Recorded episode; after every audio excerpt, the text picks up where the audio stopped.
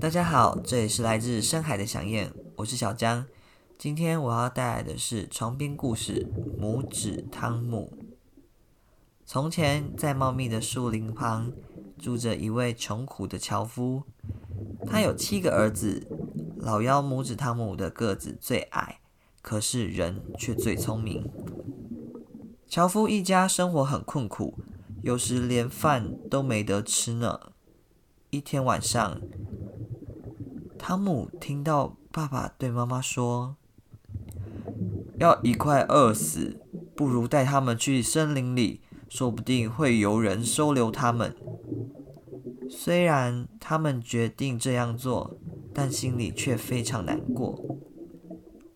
第二天，爸爸果然带他们到森林。途中，汤姆拿出准备好的白石子，一颗颗丢在走过的路上。走进森林后，他们的爸爸就不见了。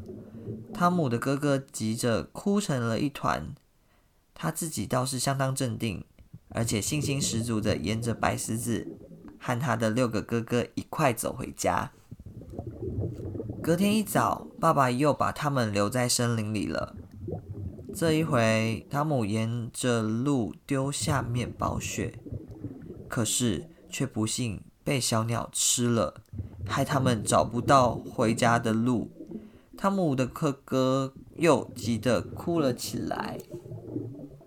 于是，汤姆爬上了一棵大树，向四边张望，看到了一栋大房子。他们立刻往房子走去，希望主人能够收留他们。房子里走出一个高大的妇人，她很和蔼，知道他们肚子饿。就准备许多东西给他们吃。突然，妇人的丈夫食人妖回来了，他赶紧叫他们躲起来。食人妖最爱吃小孩子了，他一进门就闻到了气味，很快便找到了他们。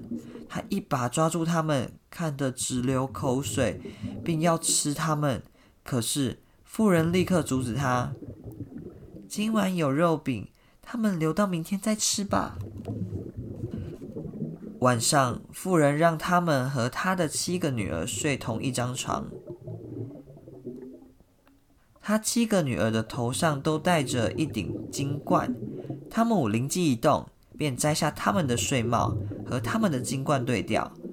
天快亮时，食人妖饿得要把他们抓起来吃，结果抓到了自己的女儿。